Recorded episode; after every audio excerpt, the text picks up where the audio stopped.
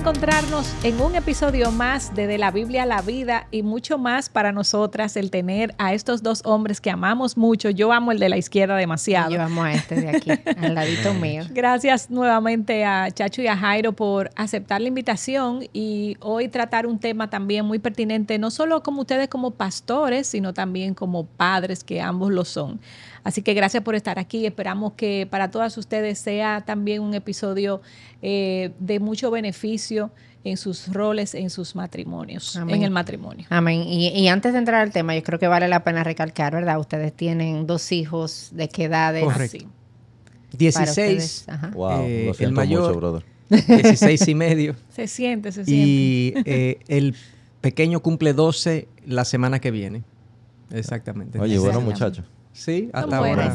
Hasta ahora tienen sus cosas, pero. Claro, como pero tú tienes tu cosa también. Como todos, como todos. Ay, no es el momento de hablar de mí. Es hablar de los hijos. vamos a hablar de los hijos, no hables de mí ahora. ¿Y ustedes? Y nosotros, pues, tú lo quieres decir. Tenemos tres muchachos que tienen 10, 9 y 8. Gracias. Dos varones y una niña. Son dos muchachos increíblemente muchachos y una preciosa princesa que lo hace todo bien. Bienvenido a nuestro parque de diversiones. Si vas a nuestra casa encontrarás el letrero. hay de todo ahí. Pero bueno, como Charbel ha mencionado, vamos a estar hablando sobre este tema de la crianza, que es un tema eh, que nos compete, ¿verdad? Todos los que somos padres y poder entender la verdad de que el Salmo 127, 3 nos dice de que los hijos son un regalo del Señor, o sea, nuestros hijos han venido de su mano y tenemos una labor, una ardua y gran responsabilidad en nuestras manos de, poder criarlos y eso no siempre es una tarea fácil, ¿cierto? Y a veces no nos sentimos quizás hasta perdidos de cómo hacer las cosas, qué yo debo hacer en esta situación, cómo reacciono, cómo no reacciono. Entonces, por eso quisimos traer este episodio. Y queremos comenzar con una primera pregunta como base, para sentar las bases en este tema.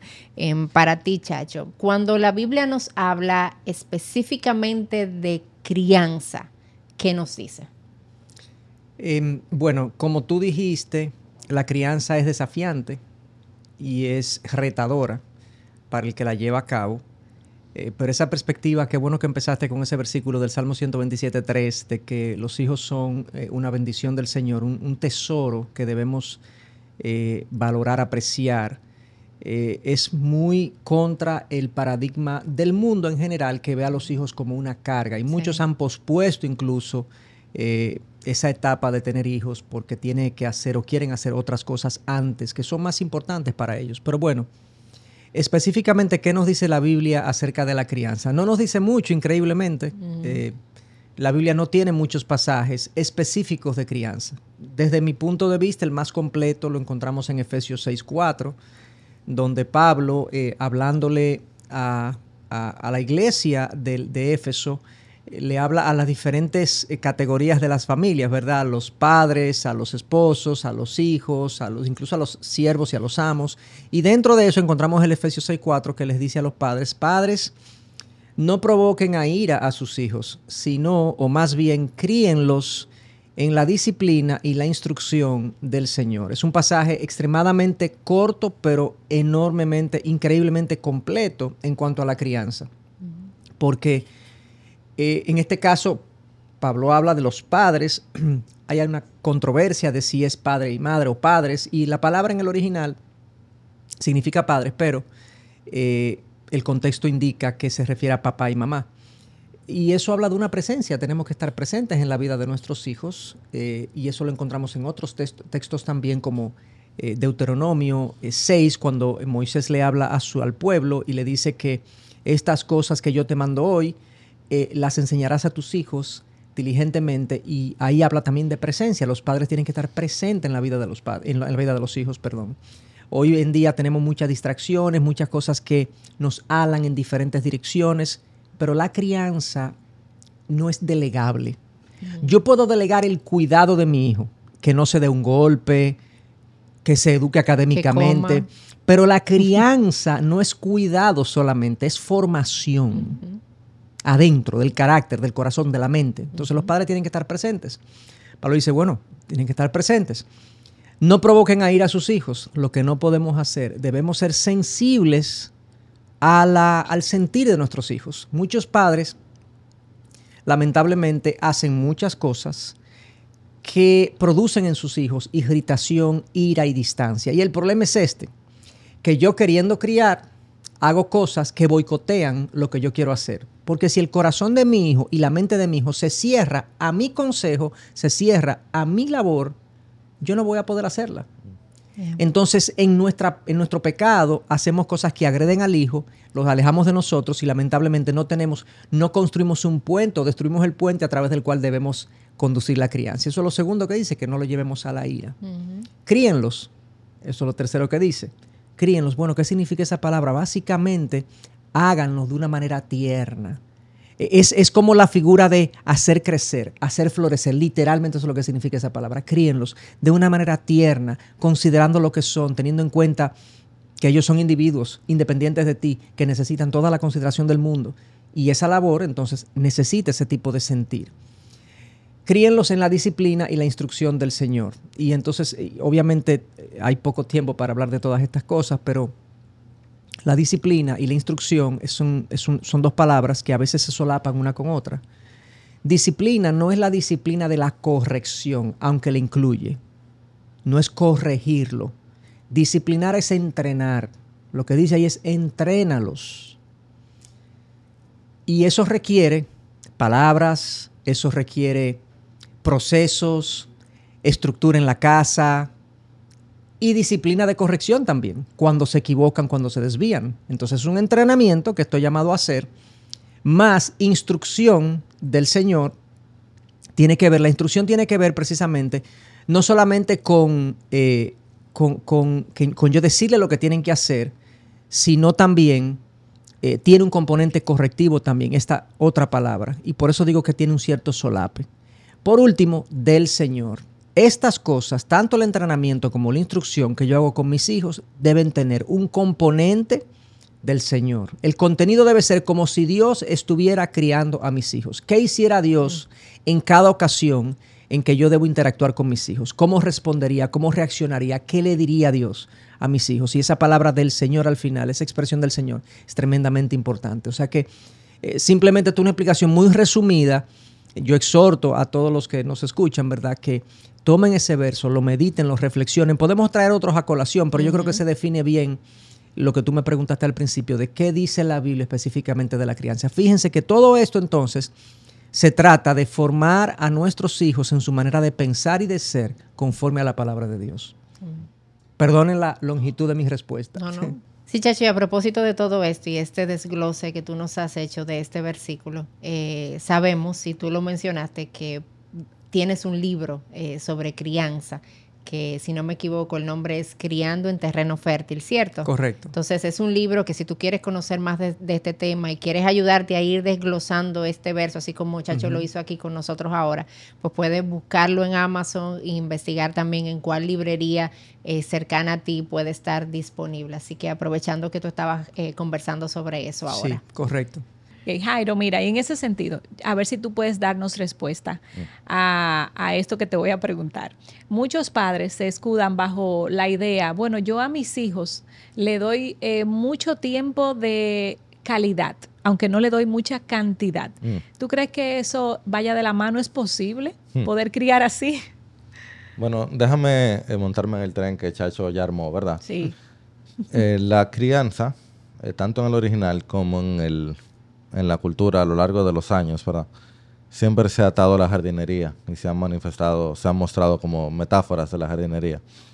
Entonces, es sabio entender que una planta, tú puedes echarle la mejor agua del mundo. Puede ser un agua con todos los aditivos y echarle fertilizante. Si tú le echas un poquito, no, no va a crecer bien. Eh, va a estar muy sedienta y va a morir. Aunque sea de calidad y se va a quedar con recuerditos de ese momentico cuando le echabas agua. Pero si es muy poco, aunque sea de la mejor calidad, no es suficiente. Y lo, todos lo hemos vivido. Tú tenías una muy buena amistad con alguien que tuviste muy buenos momentos. Pero nomás fueron dos o tres momentos. ¿Cuántos muchachitos no tuvimos en el colegio cuando pequeños? Que lo pasábamos súper bien, pero fueron dos días que nos vimos. Y ya nunca nos volvemos a ver. Entonces, el tiempo de calidad pequeñito no es suficiente. Es mejor que solamente estar ahí y cada cual está por su lado. de que yo estoy sentado, estamos juntos en el parque, pero yo estoy en mi celular y él está ahí corriendo. Sin duda, pasar tiempo en el parque juntos es mejor que pasar tiempo en el parque separados. Pero tenemos que pasar el tiempo completo. Pero también atándolo a eso, la misma jardinería, eh, las diferentes plantas requieren diferentes niveles de agua y diferentes momentos de echárselo también. Entonces, nosotros teniendo tres hijos, no, siendo expertos en lo absoluto, pero teniendo tres hijos, te puedo decir, el tiempo que yo paso con mis hijos es diferente y lo que hacemos en ese tiempo para que ellos lo aprecien es diferente. Hay una o dos actividades que nosotros podemos hacer toditos juntos y los tres son regados, los tres recibieron agua. Pero hay otras actividades que la, la, niña necesita especialmente que yo me tire en la cama con ella y empiece a preguntarle. Y en eso, eso es lo que le alimentó y ya. Mientras el, el varón grande requiere que yo me ponga a ver un Lego y el varón del medio requiere que yo le gane o él me gane en un videojuego. Eh, es, eh, son cosas diferentes que cada planta y cada hijo necesita en la crianza, que no solamente es de calidad, sino también específicamente en la manera que ellos van a recibir esa calidad. Correcto. No, nuestros hijos no son suculentas, que necesitan poca agua. Poquita agua y van a estar floreciendo. del desierto. Ese es el tipo de mata que yo necesito, sí, es mi responsabilidad cuidarla, ¿verdad? Exacto. Que no hay que echarle Que no hay que echarle mucha agua y ese no es el caso de nuestros hijos. Sí, claro, pero qué buena esa parte, amor, de, de poder, o sea, conocer a nuestros hijos también y, y servirles intencionalmente eh, en, la manera en la que ellos son servidos. O sea, habla de un amor que no es necesariamente egoísta, que eso es lo que yo quiero hacer, no, como yo te sirvo a ti, ah, como mi hijo. Que, me recordaste algo, que es una frase que el pastor Miguel, de él fue que lo escuché, el pastor Miguel Núñez, él decía que ojalá y sea de él, que el amor simplifica la vida del que, del que es amado, pero complica la vida del, que, ama. Eh, si yo amo, como tú hablabas ahorita, amor incondicional, ¿verdad? Si yo amo, yo me complico la vida. Criar complica la vida muchísimo del padre. Eh, por eso la gente no quiere tener hijos. Y a todo el que escucha, por favor, si eres cristiano, piensa en tener más hijos de los que tienes. Por mil razones, pero hay razones misiológicas, hay razones sociológicas, hay razones reales de que nos estamos volviendo locos no teniendo muchachos, no tenemos hijos, no tenemos, no, quizá tenga uno. Y eh, el, islamismo ahora mismo es la religión, de mayor, la, religión de mayor crecimiento en el mundo, porque ellos tienen 14 muchachos. El mundo sabe muy diferente en el 2040. Pero es otro tema. Ahora, el amor eh, complica la vida de nosotros los padres. Criar nos complica la vida. Pero tú sabes lo bueno que es para un niño saber que él cuenta con un papá, una mamá, o con un papá y una mamá. Que él tiene donde, donde ir cuando tenga un problema, que él tiene donde ir cuando se sienta solo. Eh, cuando te escuchaba hablar, yo decía, oye, es complicado ser papá, pero qué regalo para un hijo tener un papá y una mamá. Así es. Eh, Chacho, aquí una pregunta y obviamente si tú quieres agregar algo también, pero eh, mientras pensaba en ella como que me reía, porque hay una realidad de que obviamente está nuestro corazón pecador, ¿verdad? Que nos lleva a, fallar en nuestra crianza, a cometer errores, em, pero hay una, otra realidad también que se suma y es el contexto cultural en el que nosotros vivimos. Y ciertamente cuando tú ves la crianza quizás en un contexto estadounidense y ves una crianza en un contexto latino, hay cosas que difieren y hay errores que nosotros vamos cometiendo en nuestra crianza que son culturales, o sea, que, han sido aprendidos por la cultura. Entonces, en ese contexto latino en el que nosotros vivimos, ¿cuáles tú pudieras ver como algunos errores que nosotros cometemos eh, en la crianza? Sí, ciertamente la cultura es una de las fuentes de, donde nosotros eh, derivamos eh, principios de crianza. Y obviamente, como toda nuestra vida de creyentes, eh, la cultura no debe dictar lo que yo hago, sino la palabra. Eh, yo he observado, eh, tú preguntabas de la cultura hispana latina, pueden haber otros rasgos de la crianza latina, la crianza hispana, pero yo he observado los siguientes rasgos que no son bíblicos. En primer lugar, la cultura hispana le da un lugar muy secundario a los hijos y sus opiniones. O sea, él, es una crianza muy vertical. Eh, los muchachos no hablan cuando, cuando, los adultos están presentes, usted hace silencio, eh, el hijo obviamente no puede cuestionar ninguna de las decisiones del padre, aunque ellas estén erradas. Aunque lo haga respetuosamente. Aunque, aunque lo haga respetuosamente. O sea, es una, es una crianza muy vertical, donde casi hay una expectativa de que el hijo se someta independientemente de si el padre tiene razón o no. Y obviamente eso no debe ser en, una, en un hogar cristiano. Y eso es muy, muy hispano. Eh, número dos, otra cosa que va muy acompañado de eso es que el hispano, el hispano en general tiende a tener una crianza y una forma mucho más ruda con sus hijos que otras culturas. Eh, el, hispano habla duro, a veces bromeamos con el tema de eh, la disciplina física, y aunque eso tiene su lugar y quizás no podemos expandirlo eh, del todo, pero nosotros nos reímos a veces porque recordamos momentos cuando nuestros padres, llevados por la ira y, controlados por la ira, nos dieron golpes, que cuando lo vemos en un contexto hoy en día, no solamente por las leyes que hay hoy en día, sino a la luz de la palabra, fue un abuso. Y muchos padres hispanos se sienten justificados porque como eso fue lo que hicieron con ellos, pues por tanto eso debe funcionar con mis hijos también. Y también es un rasgo de la cultura que es muy, es muy, está muy presente. Número tres, está muy presente también y muy unido a lo que acabo de decir. El papá nunca le pide perdón a sus hijos. Eso es eso es rebajarme, o sea, eso me hace perder autoridad, eso socava mi liderazgo, etcétera, etcétera. Y obviamente a la luz de la palabra eso también debe cambiar. Y yo diría que esos son tres que son, están muy presentes en muchos hogares hispanos y latinos y que no deben obviamente formar parte a la luz de la palabra de lo que es nuestra crianza.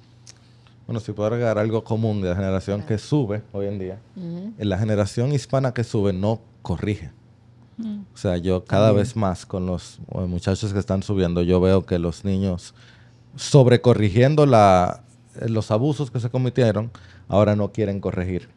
Y entonces está subiendo una generación bastante indisciplinada en Latinoamérica. Eso no lo estoy viendo en otros eh, continentes. En Latinoamérica, bastante indisciplinada. Es que yo no sé qué hacer con este muchacho. Y tú lo ves pegado de un iPad desde que son chiquiticos y tú dices, bueno, que tú no lo no has criado, pero tampoco has corregido, no has, eh, eh, no has ejercido la disciplina de ninguna manera, no has amonestado de ninguna manera. Y eso en, mis muchachos, en nuestra congregación, que es una plantación, ¿verdad? Que tiene más jóvenes, yo lo veo. Y el, el pastor Otto Sánchez me dio un consejo que yo trato de seguir, lo que no darle consejo a quien no te lo pida. Entonces yo tengo que aguantarme la lengua y no darle un consejo, pero yo ahora más pienso, si eso a los dos años, deja que tenga 20, tú no lo vas a ver. Y, otra cosa que yo pudiera agregar, que es parte como de la dinámica de matrimonial, que, se, que tiene su componente también en la crianza es que muchos hombres, los masculinos, no se involucran en tareas de la casa, eh, en tareas de servicio a los hijos, porque tienden a catalogar eso como algo de las madres. Pero un papá puede cambiar un pañal, puede dar leche en biberón, puede sentarse a jugar, puede recoger, que los hijos, eh, de hecho es bueno que un hijo lo vea recogiendo la casa, los regueros, echando la ropa a lavar, cocinando un día y dejando que mamá disfrute. Son cosas que, lo, que uno dice, no, eso no, los hijos no, eso no es crianza, ¿no? Porque los hijos están observando. es una excelente observación porque también dentro de los hogares latinos es muy común que el papá no es el que habla con los hijos y quien no es quien se relaciona emocionalmente con los hijos. Usualmente la mamá es que habla y ella es como la intermediaria y el papá simplemente está para las decisiones importantes o para la disciplina cuando requiere cierta firmeza pero él se mantiene asesor. él se mantiene como al margen él se mantiene como al margen. Que entra ahí. Habla tú con ellos a ver a ver qué pasa porque yo tú sabes tú me conoces a mí yo no puedo involucrar si, si, hablan conmigo van a tener problemas. O sea como que hay también un reino del terror muchas Exacto. veces. y las madres las madres latinas usan eso eh, la figura paterna como la figura del terror. Se lo voy a decir a tu papá si no me obedece voy a hablar con tu papá y como que, su papá porque entonces él es la figura con la que no se habla él es la figura que simplemente sentencia. Exacto. y es, Llegó el juez. Y es un problema porque eso me aleja de mi hijo y en el momento que yo, eh, eh, como padre, quiero obediencia de mi hijo, si yo no me he ganado su corazón primero, no me voy a obedecer. Me puedo obedecer de forma, pero no de fondo. Bueno, y, y, tenemos otra pregunta. Imagínense el escenario donde hay padres o uno de los padres que se ha percatado, oye, me lo hice mal. Eh, veo todos estos principios, veo eh, cómo lo hice y hay tantas cosas que arreglar. ¿Qué le puedo decir a un papá de eso? ¿Por dónde comenzar? Oye, el, lo, bueno de ser evangélico es que uno como que se repite tanto Porque la realidad del Evangelio aplica para todo. O sea, la realidad, eso lo decía el, pastor Tim Keller que murió hace dos meses. Eh, la realidad del Evangelio es que yo soy peor de lo que pudiera imaginar y más amado de lo que pudiera soñar. Ah. Cada padre, tú eres peor papá de lo que tú crees. Donde tú crees que tú te equivocaste, si tú le preguntas a tu hijo y él pudiera responderte, él de verdad te, te dijera y tú te quedaras abierto. Y luego tú vas donde el Señor le dice, Señor, ¿cómo fue que fallé como padre? Si él te pasara lista, ¿cómo tú permanecerías? Entonces nosotros como padres, aún el mejor de nosotros, ustedes que de verdad tienen hijos ejemplares. Gracias. Por la gracia de Dios. Por la, gracia, de Dios. ¿Cómo permaneceríamos? No tenemos forma. Entonces es necesario que, y por eso, Chacho, tus ejemplos fueron geniales de cómo, cómo fallamos como hispanos, como padres hispanos.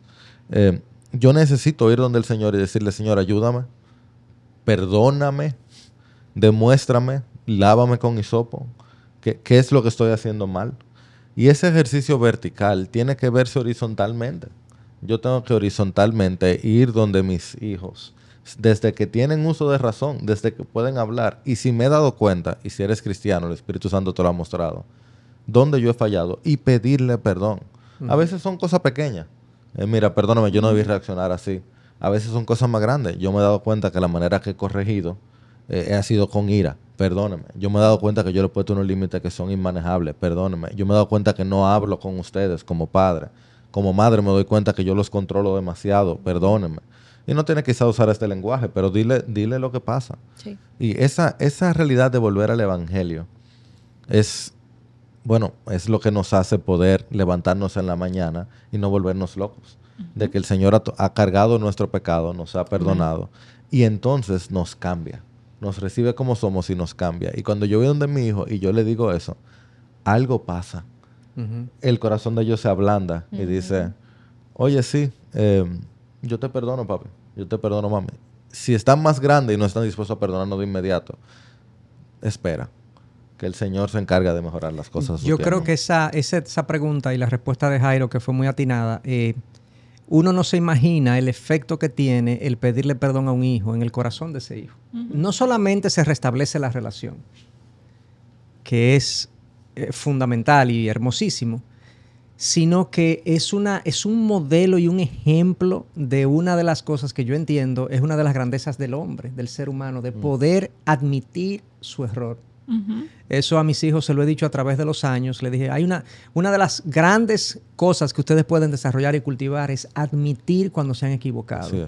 Y qué buena oportunidad cuando nosotros nos equivocamos con ellos y le pedimos perdón, no solamente, vuelvo y digo, de restablecer la relación, sino de ejemplificar lo que debe ser una persona eh, humilde, dispuesta a admitir sus errores. Así es, qué bendición.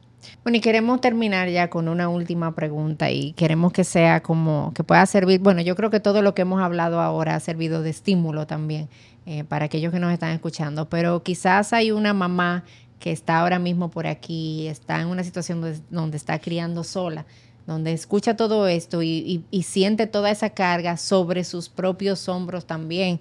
Eh, o quizás es una mujer que está casada, pero ha visto eso, como el esposo no se involucra eh, y también se siente sola en medio de la crianza. ¿Qué, ¿Qué palabras de esperanza ustedes pudieran traerle a aquellas que están transitando esto ahora mismo?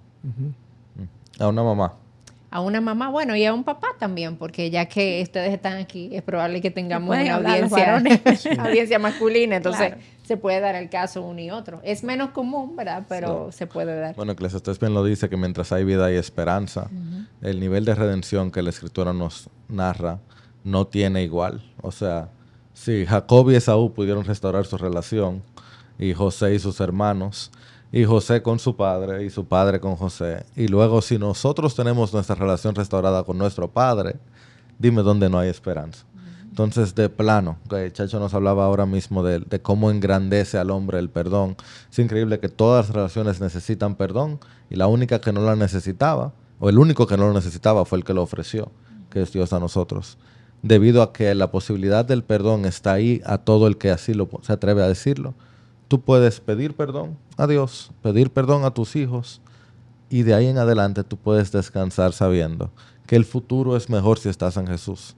Eso suena como una promesa de, que de, esa cosa que uno no dice, pero es verdad.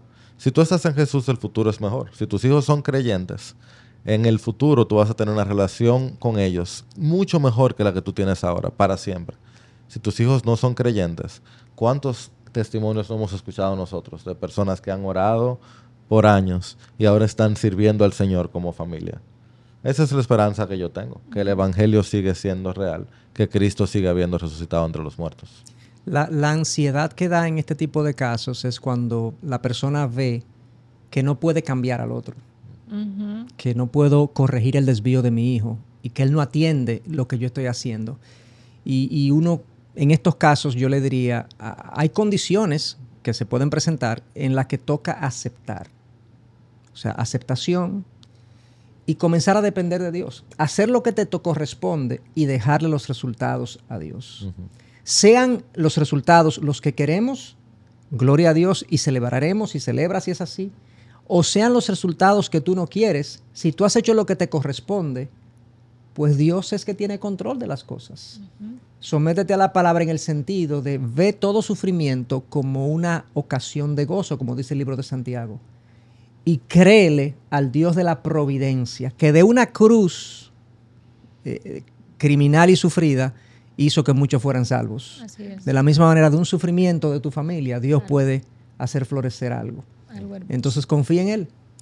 Gracias, gracias pastores, gracias padres por sacar esos versículos, recordárnoslos y que sean de beneficio para todas las familias que nos están escuchando. Así que gracias por estar aquí con nosotras y nos vemos en otra entrega.